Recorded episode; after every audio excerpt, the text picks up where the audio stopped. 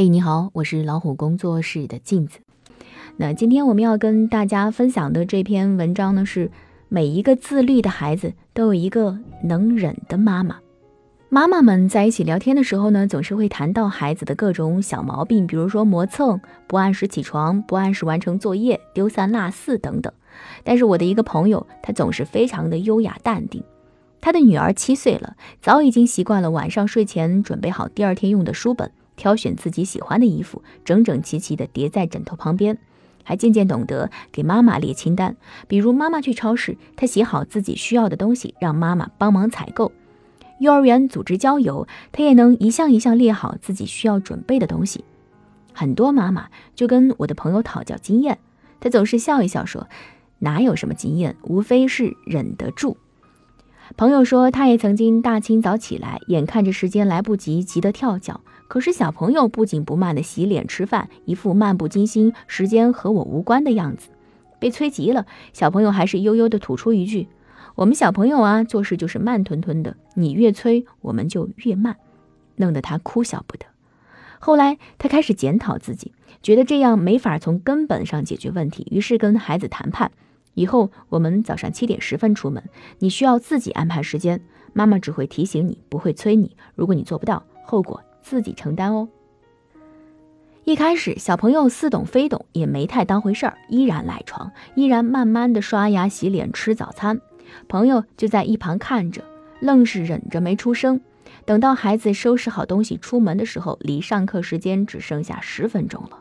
毫无疑问，孩子上课迟到，挨了老师批评。放学之后，小朋友满脸委屈，怪妈妈送他送晚了。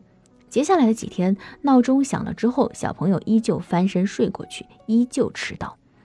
这样过了几次之后，当闹铃响起，妈妈再次提醒时，小朋友已经开始乖乖起床了。在起床战役胜利之后，朋友开始渐渐把更多的自主权交给孩子，比如一周早餐吃什么，会让小朋友自己安排，而他自己则负责采购。再比如小朋友爱美，他把每天穿衣搭配的权利也交给了孩子。慢慢的，孩子会的越来越多，现在几乎完全不用他自己操心了。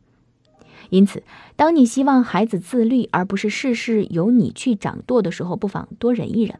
看一看孩子犯错，不去插手；看着孩子慢吞吞的，不去帮忙；甚至明知孩子会承受教训，也放手让他自己去尝试。我们要做一个陪练，而不是比赛的主导者。唯有如此，才能让孩子学会对自己负责。但是，忍这件事儿并不容易，也不是每个为人父母的都忍得下去。之前呢，有一个新闻，有一位来自福建十一岁的小朋友亮亮，带着父亲洪书进环游世界。一路上，钱包由儿子掌握，路线由儿子规划，吃住行全都由儿子来拿主意，而父亲则负责骑摩托车带着他完成旅游。在面对媒体采访时，父亲说，第二天的目的地都是让孩子定的，住宿地点也让他自己选，连吃饭都让他自己做决定。我想让他学会生活当中的事情都自己来决定，以及面对自己决定带来的任何后果。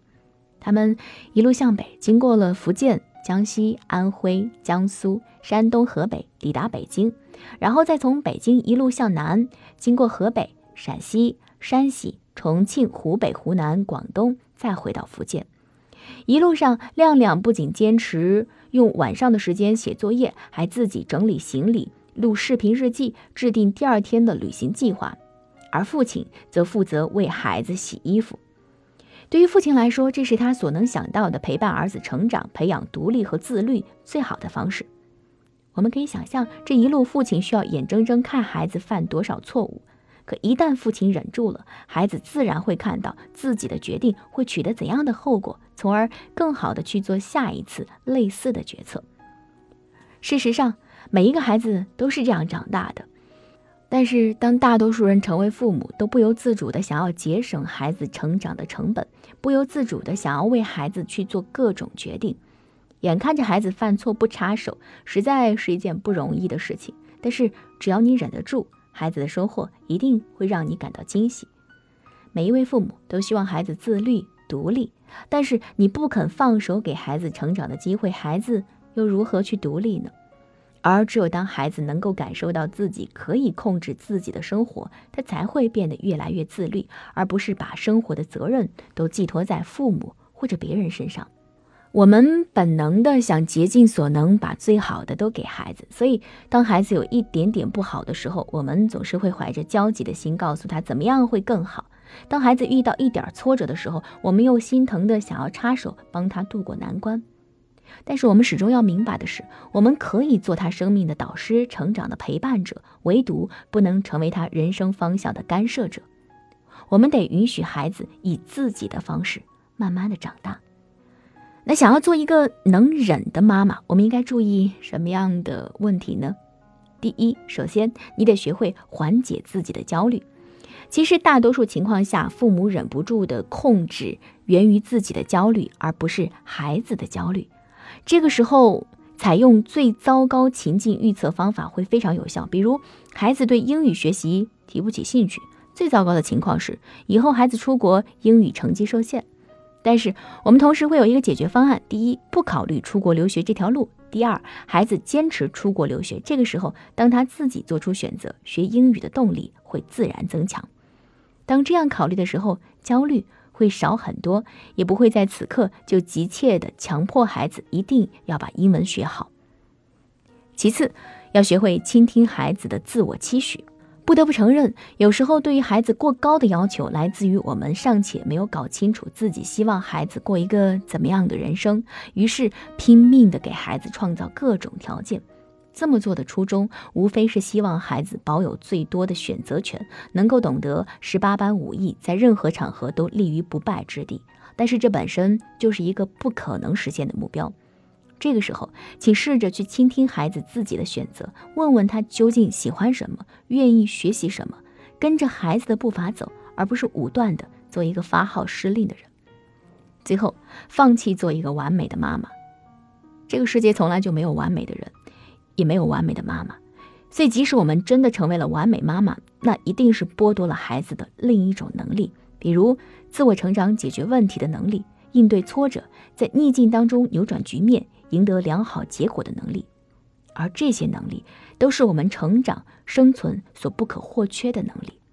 所以最后我们想说，请放弃做一个完美的妈妈，去做一个快乐、不焦虑的妈妈，这远比一个完美的妈妈重要的多。希望你们都快乐。更多精彩，不要忘记关注微信公众号“老虎小助手”。感谢您的陪伴。天上的星星不，地上的娃娃想妈妈，天上的眼睛眨呀眨，妈妈的心呀鲁冰花，家乡的茶园开满花。妈妈的心肝在天涯，夜夜想起妈妈的话，闪闪的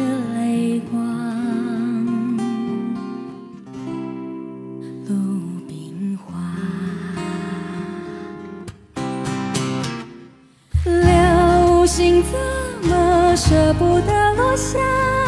你也在想我吗？许愿说的话，你听见了吗？星光能不能带你找到家？孩子怎么来不及长大？你还在哭泣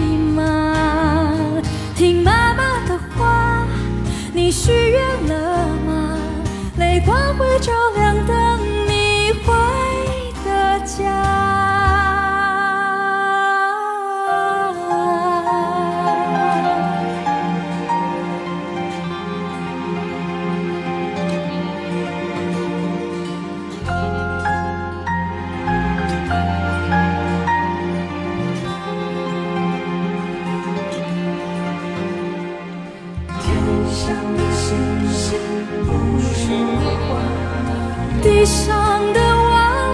娃